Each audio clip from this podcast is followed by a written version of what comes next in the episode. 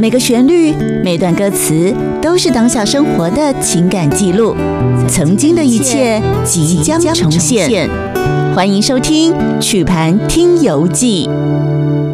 欢迎大家收听今天的曲盘听友记。大家好，我是陈锦昭我。是黄世豪，今天来讲人物志哈，是人物志的开场第一位登场的重量级人物就是我们的邓宇贤老师。是的，其实我想哈，邓宇贤老师的作品，我们每一个人都非常非常的熟悉。，啊对，在我们前端的这个节目里面哈，我们也花了嗯很多很多的时间介绍不同的主题，是，但其实里面也穿插了很多邓宇贤老师的作品，对不对？对对，他的作品在日治时期实在是太经典了。来考验一下世豪老师的记忆力。我们我们听过是这个邓雨贤老师哪一些音乐作品啊？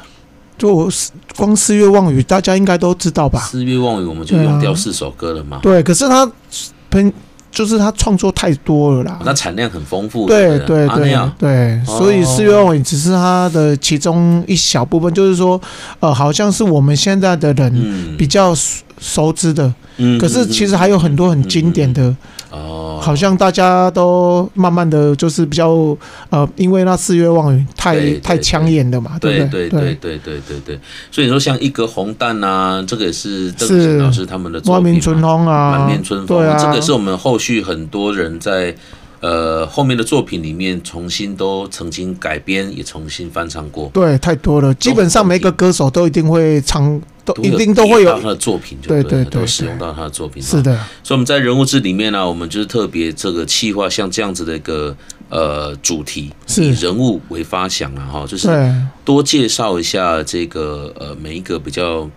特别的或者是比较具有意义的啊时代性的音乐人是他们的音乐作品，然后分享给更多的听众朋友来欣赏。对那邓宇贤老师啊，既然讲到人物志，那么下个盖小姐呀，对，他当邓宇贤老然师是台湾人。啊，当然当啦然出，席啊耶，对，他是这个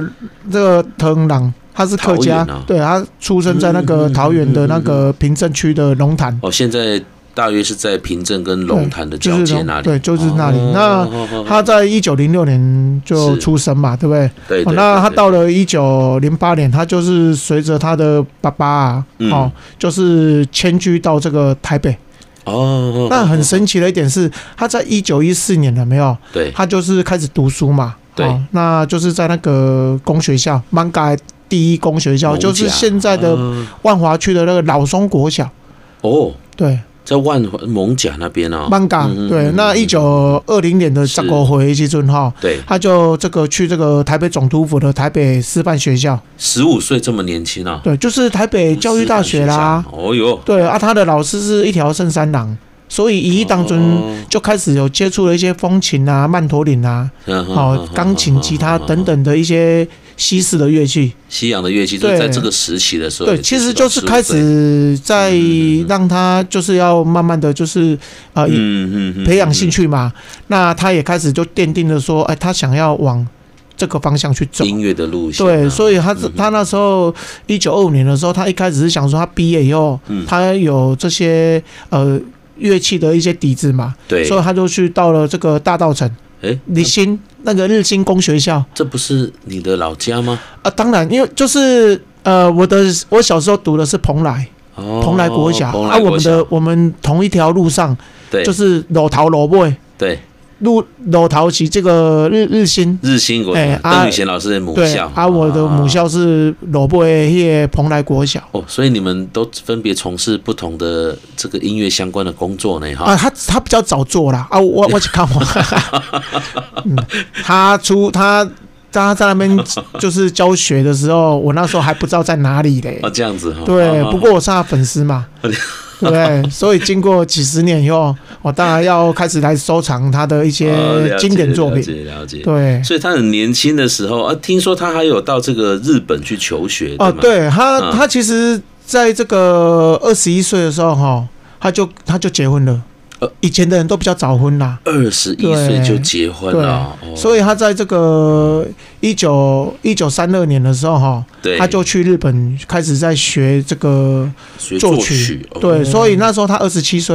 哇，对，所以那时候那个台就是那个台北市永乐町有没有哈？对有一个有一位老板叫江天寿，对，他就成立了一个文声唱片公司。文虾秋皮，嗯嘿，文虾哦啊，所以那时候他就是因为有注意到这个邓宇贤，嗯嗯，他就有邀请邓宇贤来加入他们公司，帮他们做一个作曲家。哦，所以一开始本来邓宇贤老师他是，哎、他有在，他有教书吗？还是有，伊伊咧日日新学校咧教音乐的啊，因为他是音乐老师？哦嘛，是，对。可是就是说，因为都是在大道城，哦，我懂了。对所以教完了音乐之后呢，他又去学日本学作曲，然后对回来就加入了唱片公司这样子。对哦对。其实他哦哦哦就是音乐人，你也知道嘛，对你要叫他一辈子就在这个学校，就是将当一个音乐老师哦，他可能会觉得说，哎，我还想要有更多的舞台嘛，这样子，对不对？所以他才嗯会嗯想要再嗯精嗯进自己，去日本求学学作曲。了解。嗯那他刚好回来台湾的时候，又因为地缘关系嘛，嗯所以在大道城刚好这个唱片公司的老板，他他也很慧眼识英雄，所以他就去邀请了这个邓宇贤加入，是那是是就是因为他开始做了很多曲风，嗯发行的曲盘嗯嗯嗯嗯所以呃，他其中有一首歌有嗯被这个陈君玉。在回忆录的时候有写过，说啊，他就是因为有听到《大道城行进曲》这首哦歌，他他就他也去注意到说，诶，为什么这首歌他觉得好听？那他就会好奇，嗯嗯去看一下嗯嗯这是谁作曲的。哎、这首歌是在纹身唱片的时候发行，是的，那其实他是比较，哦他当然，呃，就是说他只是提起陈君嗯玉，只是提起其中一首，对对啊，其实他那时候发行很多，对对对。对啊，发行很这多。个好像就要问你们收藏家才会知道，你你手上有没有？今天给我们介绍一首这个我们平常比较不常听到的歌曲，先让各位听众朋友来品乓几类，好不好？哪一首我歌？我们一样就是那个纹身唱片公司，其实这一首歌叫对《秋叶怀人》，秋叶对怀人，啊对，他他比《大道城情景曲》还要再早发行，这样子哈，对，所以很多人都说啊，《大道城行进曲》是呃邓宇贤老师的生平第一首，没嗯有，其实《秋叶怀人》还要再更早。我们听听看，再回来跟大家聊。走过北方，下了雨中，流干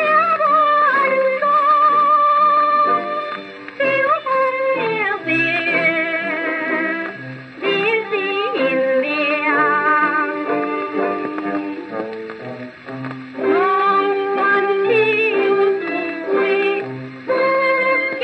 方向。三三对两边，八竿三边，变化中，小林天堂，我给